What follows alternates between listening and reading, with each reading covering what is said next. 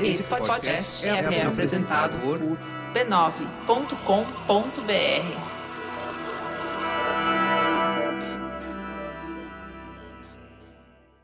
Em 2014, a Portela, escola de samba do subúrbio carioca, apresentou um dos melhores carnavais já vistos até então. E a Globeleza vai anunciando que a Portela vai tomando conta da Sapucaí.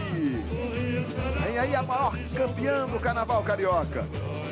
O enredo era Um Rio de Mar a Mar e contava a história da abertura da Avenida Rio Branco, no centro do Rio de Janeiro, que liga os dois lados do mar, expondo contradições e disputas culturais ao longo da história. A escola estava belíssima.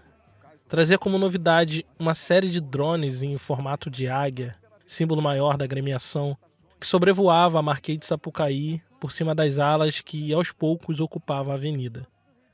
O carro abre-alas trazia a já tradicional e imponente águia da Portela, que dessa vez veio com movimentos de mecatrônica e emitindo um som característico do pássaro. Enquanto ela entrava na avenida, já se ouvia da arquibancada os gritos de é campeã. A Portela é a escola com mais títulos no Carnaval Carioca. Até 2014, tinha sido 21 vitórias. E naquele ano, fazia 30 anos que a Azul e Branco não ganhava um carnaval. Das milhares de pessoas presentes naquele desfile acachapante, apenas uma pessoa tinha sido testemunha ocular de todos esses 21 títulos da escola, de 1935 até 2014. Seu nome é Maria das Dores Rodrigues, mais conhecida como Tia Dodô da Portela, ou Tia Dodô. Aí, Dona Dodô, maravilhosa, porta-bandeira de 1935 no primeiro título da Portela, meus amigos. Gente, a bolsa, a bolsa é tudo de bom. E na frente da ala das damas, né? Olha ela no leque, é uma foto dela. Aos 94 anos de idade, ela encarou a avenida desfilando mais uma vez pela sua escola de coração. Vem no chão. Ela é resistente. Assim como nos outros 80 carnavais que ela tinha desfilado pela Portela, Tia Dodô dava passos firmes e trazia no rosto um sorriso contagiante de quem viveu a história que estava sendo contada naquela avenida. Apesar de seu desfile fenomenal, a Portela encontrou um desafio enorme naquele ano e disputou o título ombro a ombro com a Unidos da Tijuca e o Salgueiro. 9.8. A bateria mesmo que vai decidir. é no último Que quesito. maravilha, Maria. Por uma diferença de apenas quatro décimos, a Portela não foi a campeã daquele carnaval. da Tijuca. 10. A Unidos da Tijuca é tetracampeã do Carnaval do Rio de Janeiro. Com essa Apesar da derrota apertada, o clima era de celebração.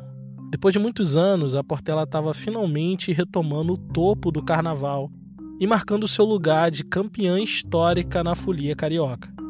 Mais um capítulo da história da Azul e Branco que Tia Dodô ajudou a escrever, mas que infelizmente seria o último.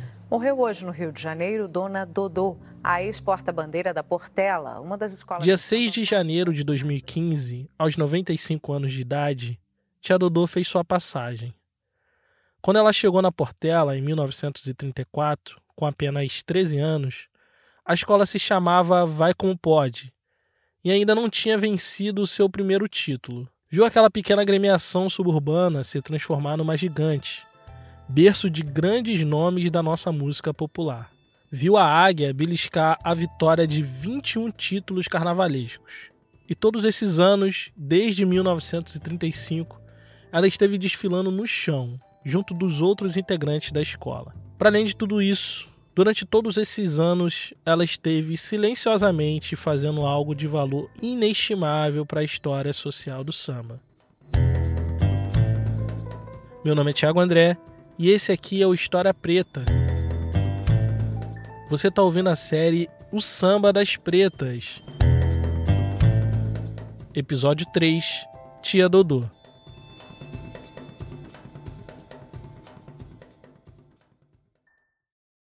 Tia Dodô nasceu Maria das Dores Rodrigues em 1920, no município de Barra Mansa, interior do Rio de Janeiro.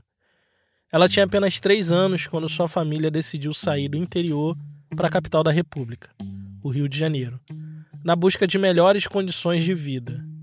Esse movimento migratório de famílias negras do interior para a capital era algo relativamente comum e vinha acontecendo desde o fim da escravidão legal em 1888. Por variados motivos, famílias buscavam se distanciar das decadentes fazendas do café para tentar a vida numa cidade que mirava na modernização industrial. E essas migrações, esses fluxos, eles são, eles foram liderados por mulheres negras porque às vezes somente o pai, né, o, o homem dessa família, às vezes só esse homem tinha alguma ocupação. Quem diz isso é a Angélica Ferrares doutor em História Política pela UERJ. Né? Então, por exemplo, no caso de Tia Dodô, o pai de Tia Dodô ele trabalhava como capataz, ele era capataz de uma fazenda. Os filhos foram crescendo e não tinha como estar tá empregando os filhos, não tinha como estar tá arrumando trabalho ali, né? E nem a, a lavoura também já não era mais uma atividade que estava absorvendo tanta mão de obra assim. Então essas migrações é uma migração, esse deslocamento ele é muito comum nessa década, né, de 1920. E Tia Dodô faz parte desse deslocamento junto com família, né? Chegando ao Rio de Janeiro, a mãe decidiu morar nas regiões centrais da cidade, para que os filhos mais velhos pudessem ter mais oportunidades de trabalho.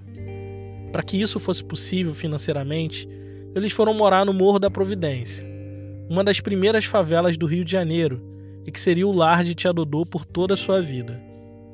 A Providência foi inicialmente ocupada por soldados remanescentes da Guerra de Canudos, a quem o Estado brasileiro prometeu casas na capital, mas que nunca cumpriu. Posteriormente, uma nova massa de pessoas subiu à favela, fugindo das reformas higienistas do prefeito Pereira Passos, que derrubou cortiços e deixou milhares de famílias negras desabrigadas. O morro fica localizado entre os bairros de Santo Cristo e Gamboa, e está próximo à estação de trem central do Brasil, bem no centro da cidade. E por isso foi um dos principais destinos de famílias negras em situação de vulnerabilidade desse período. Essa localização, de certa forma, vai ser crucial para que Tia Dodô se torne um ícone do samba e do carnaval.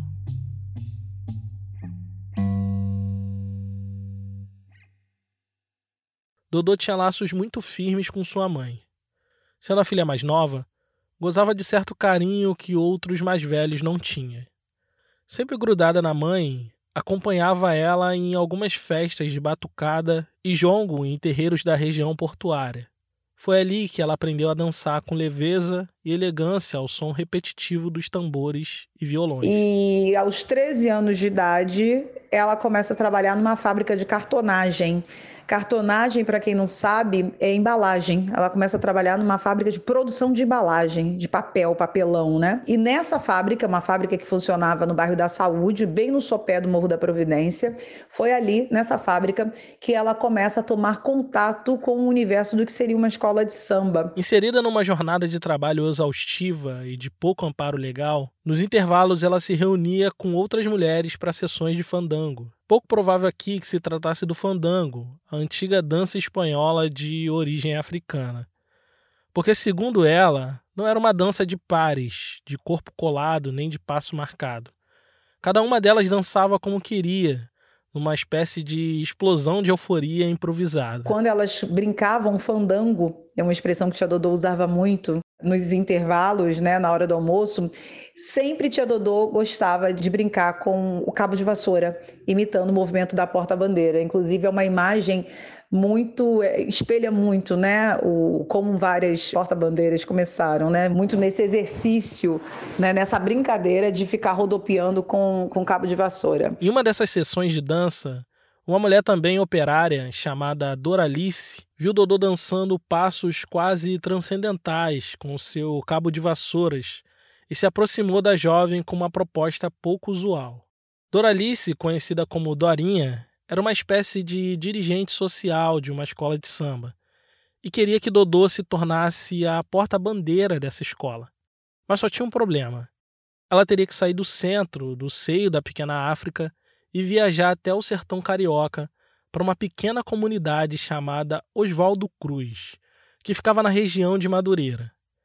Era lá a sede da escola de samba que seria a maior campeã do carnaval carioca. Seu nome, Portela.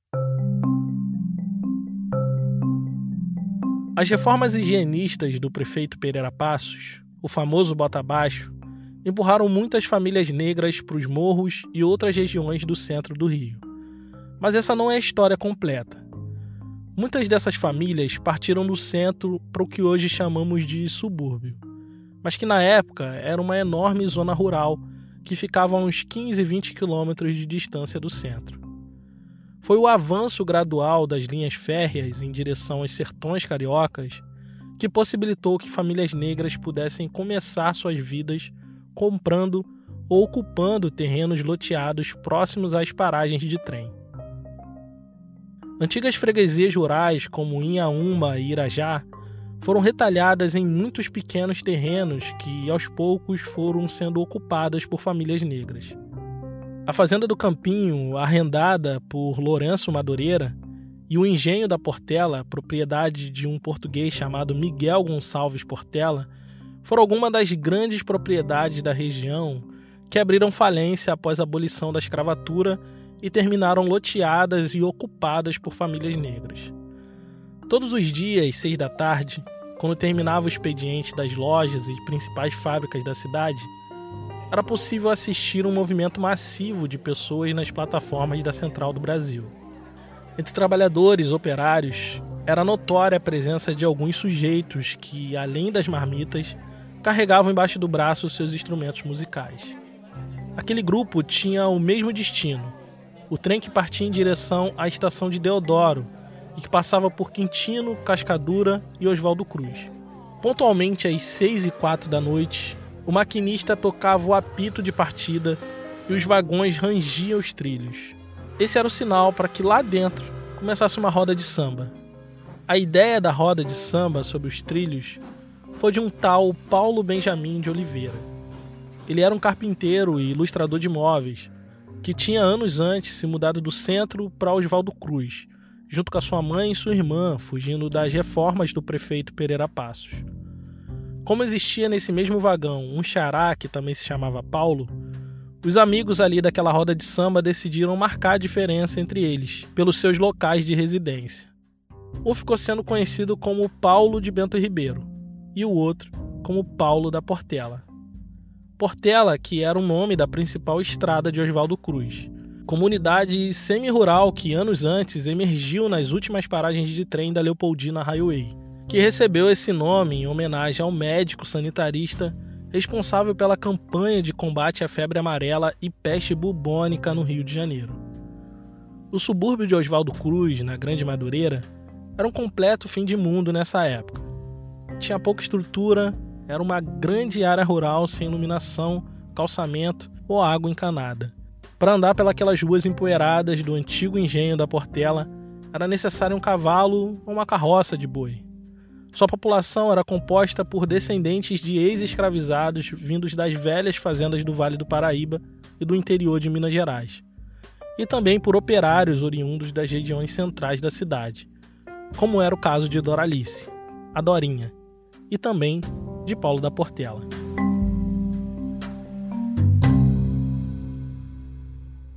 Esse território era embebido de um caldo cultural muito singular, de sessões de jongo, de macumba e das festas em roda que ainda nem se chamava samba.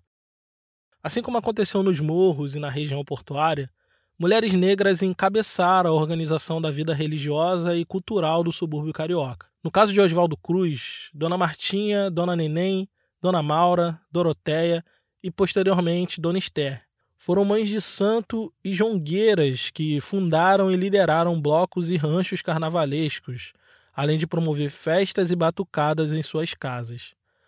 Assim, em vez de se falar de uma pequena África única, idealizada e resumida à área próxima à zona portuária da cidade, talvez fosse mais adequado a gente imaginar uma constelação de outras pequenas Áfricas, todas espalhadas pelo mapa do Rio de Janeiro. Foi desses quintais, nessa pequena África suburbana, e sob a influência dessas mulheres macumbeiras e jongueiras, que saíram Paulo da Portela, Antônio Rufino dos Reis e Antônio Silva Caetano, os primeiros fundadores da agremiação carnavalesca chamada Vai Como Pode, que mais tarde seria conhecida pelo seu nome mais popular, Portela. Dorinha, como muitos trabalhadores suburbanos, pegou o trem de volta para Madureira no fim do expediente. Mas dessa vez, além de sua marmita, levava consigo uma proposta para a diretoria da Vai Como Pode. A Dorinha, ela fazia parte ali daquela diretoria social, digamos assim, não tinha o nome de diretoria social, mas ela fazia parte ali daquele movimento, era uma das poucas mulheres que se sentavam à mesa com os homens da direção ali da Portela, eu estou falando de Antônio Caetano, Antônio Rufino, Paulo da Portela, esse triunvirato, né?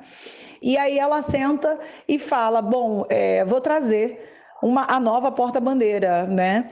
A escola ali, ela já tinha passado por outras, né? Outras pessoas já tinham é, erguido a bandeira, já tinha passado por esse ofício, mas quando Tia Dodô chega, é um momento muito importante na escola, que é um momento de, de reestruturação, né, um momento que a escola. É... O importante era colocar a escola na rua, né? É colocar a escola, digamos assim, na avenida. Esse é o importante, né? Isso, porque havia uma certa tensão e expectativa para o carnaval de 1935. Porque aquele seria o ano que, pela primeira vez, as escolas de samba ganhariam um destaque oficial no carnaval da cidade. Sabendo disso, Paulo da Portela e seus amigos da Vai Como Pode estavam preparando um baita desfile para se sagrar campeão oficial do carnaval daquele ano. Mas sobre isso, ouviremos quando voltarmos. Você sabia que agora o História Preta tem uma loja virtual?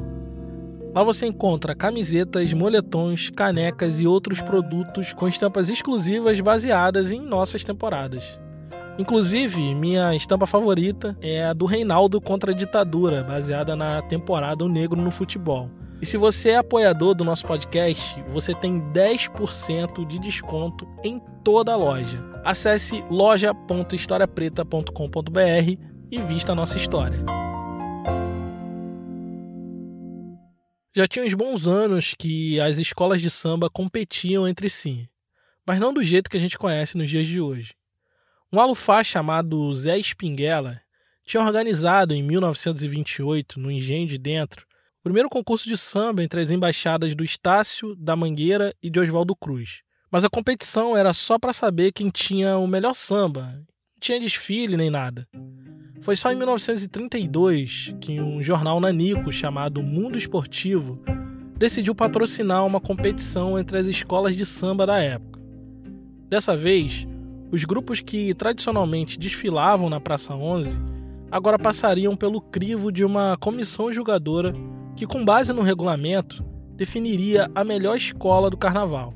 O evento foi um verdadeiro sucesso e no ano seguinte, um jornal modesto chamado O Globo, de propriedade do Roberto Marinho, decidiu patrocinar o concurso.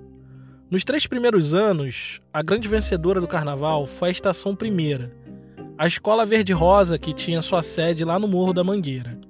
E a Portela, que ainda se chamava Vai Como Pode, por duas vezes viu o título escapar de suas mãos por muito pouco, deixando o gostinho amargo de quase vitória no bico da águia. Foi nesse contexto que Tia Dodô chegou em Madureira, em um momento de reestruturação que visava pôr na avenida uma escola impecável de cima a baixo. E no seu primeiro teste, segundo a própria tia Dodô. Ela diz que eles se viram ali diante do que da grande porta-bandeira da Portela, né? É muito importante falar que nos relatos da própria tia Dodô ela conta, ela fala né, o nome de outras que estiveram antes dela, sendo que a entrada dela é muito importante porque ela fica um ano ensaiando para sair no Carnaval de 35. E o Carnaval de 35 é um carnaval importante por diversos motivos. Era importante porque mesmo que as grandes sociedades e os ranchos continuassem a mobilizar a atenção majoritária da imprensa, o sucesso dos anos anteriores na Praça 11 despertou interesse por parte dos jornais, que passaram a enviar os seus repórteres para cobrir os bastidores do evento. Como boa parte das escolas inscritas para os desfiles tinham origem nos morros e nos subúrbios da cidade, as redações passaram a voltar os seus olhos para a música produzida nesses locais, até então ignorados pela pauta jornalística. Em 1934, as escolas de samba chegaram à tela do cinema, através do filme Favela dos Meus Amores, que tinha o Morro da Providência como cenário e contou com a participação de sambistas locais, inclusive o grupo liderado por Paulo da Portela. O samba estava ganhando popularidade jamais vista, e um bom termômetro disso foi a procura massiva por instrumentos de percussão nas lojas de música. A cuíca era o instrumento mais desejado, seguindo do pandeiro, tamborim e do reco-reco.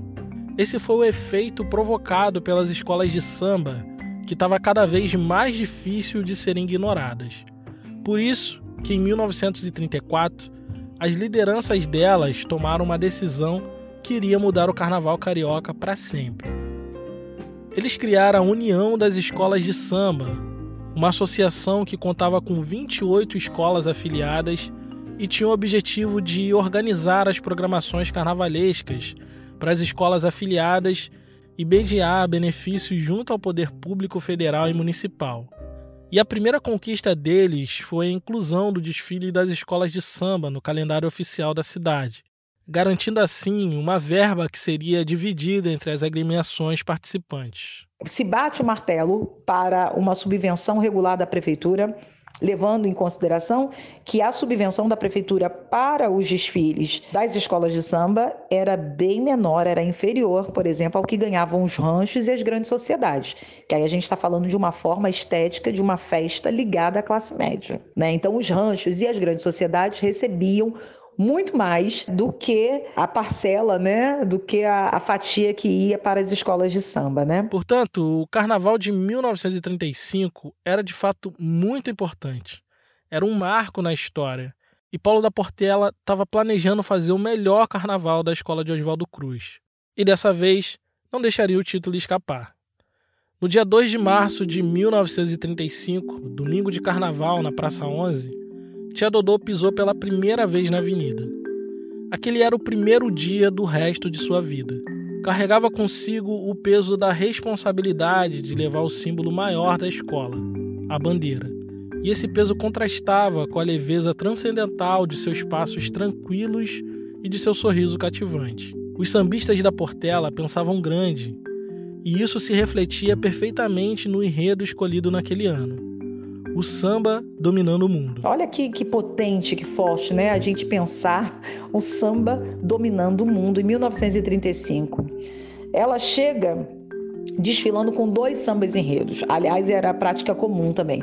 Não era, a gente não tinha só um samba enredo que era tocado é, de cabo a rabo o tempo inteiro, né? Então, ela desfila com dois sambas: Alegria Tuterais, que é um samba de Antônio Caetano, e Guanabara, que era um samba de Paulo da Portela. Os dois sambas são tocados na avenida, né, é, compondo ali o rodopio de Tia Dodô. Ali é a estreia de Tia Dodô. Com uma alegoria de um globo terrestre giratório aos pés de uma baiana, a escola entrou triunfante ao som do primeiro samba, Alegria Tuterais. O público aplaudia euforicamente. Sem amplificadores de som, o samba era cantado no gogó, principalmente por mulheres que alcançavam notas mais agudas, sobressaindo no meio de centenas de bocas cantando juntas. A harmonia era um dos quesitos avaliados pela comissão julgadora, que ficava no meio do percurso. Os outros itens avaliados eram a originalidade, a bateria, as letras do samba e a bandeira. Portanto, o papel de Tia Dodô como porta-bandeira era de suma importância nesse quesito. E pelo que consta, a estreante não decepcionou nem um pouco. A Vai Como Pode fez um desfile absolutamente impecável. E no dia seguinte já era a favorita dos jornais como o Correio Carioca, que palpitava a vitória absoluta para a escola de Oswaldo Cruz.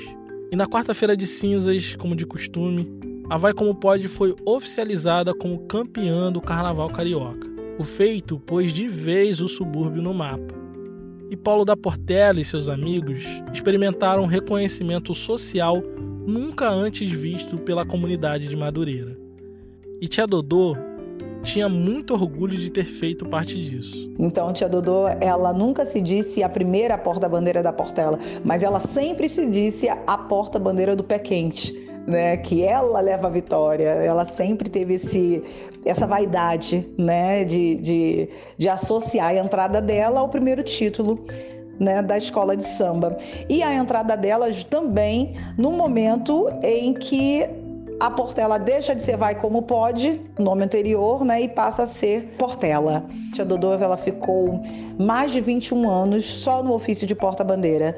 Né? Ela ficou 10, 11 anos, se eu não me engano, como primeira né, compondo o primeiro casal de mestre sala e porta-bandeira, e depois mais 10 anos como segundo casal de mestre sala e porta-bandeira. Então foram 21 anos, foram muitos títulos, inclusive esse logo na entrada dela foram sete títulos que a Portela ganhou só nesse, nesse primeiro momento dela como primeiro casal de mestre sala e porta-bandeira. Ela teve toda uma vida, né? Ela ficou 21 anos nesse ofício, mas depois ela teve toda uma vida dedicada à escola de samba, dedicada à Portela. Eu costumo dizer que Tia Dodô ela foi uma mulher muito fiel. Ela foi fiel à escola de samba, ela só teve uma.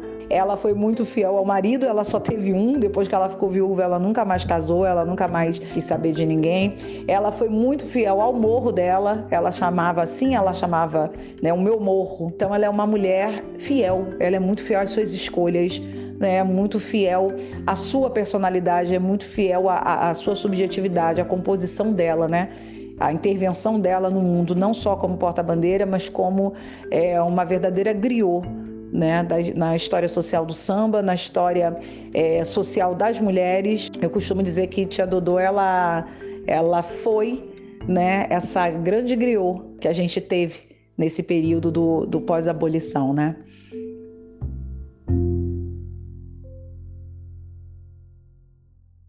E griot aqui não é no sentido figurado. Na África Ocidental, os griots eram pessoas, geralmente mais velhas, que eram responsáveis por guardar e difundir a tradição da memória histórica de uma comunidade.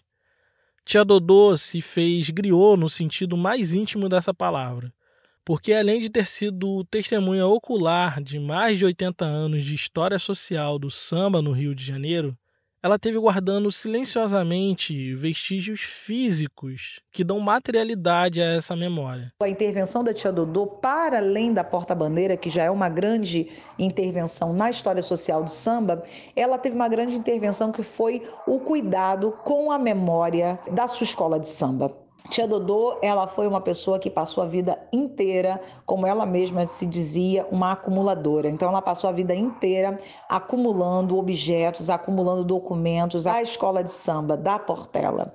Né? Seja a imagem de um santo que eles iriam restaurar, jogar fora, no caso, eh, iriam comprar outra, a tia Dodô pegava aquela imagem, seja documento, seja disco, seja é, fotografias. Então, tia Dodô, ela foi essa acumuladora em vida. E ela nunca teve a noção do trabalho dela como um trabalho de colecionadora. Esse acúmulo de objetos e vestígios são de suma importância para o fazer histórico. No episódio anterior, nós falamos um pouco sobre a dificuldade de acessar certos lugares da história justamente por falta de fonte, por falta de vestígio. O trabalho da pessoa historiadora é justamente esse juntar peças do passado e, através da investigação, tentar reconstruir e preservar a memória histórica. E ao contrário do que possa parecer, Tia Dodô tinha consciência de que o que ela estava fazendo era de suma importância para a preservação histórica da sua comunidade. Ela transforma a sua casa no que ela chamava de Museu do Pobre. Eu tenho até artigo sobre isso. E, e o que é o Museu do Pobre? Ela dizia que pobre tinha mania de de acumular coisas em casa, de juntar as coisas, né? Pobre vai numa festinha e aí na festinha ele quer levar para casa a coisa da lembrancinha. Só que imagine que a festinha da tia Dodô era na Portela. Então imagine que essas lembrancinhas que tia Dodô levava para casa, na verdade, eram grandes, é, eram documentos, eram monumentos, né? Eram objetos mesmo de acervo. E esse museu de pobre, como ela mesma dizia, passa a despertar interesse das pessoas amantes do samba e de sua história.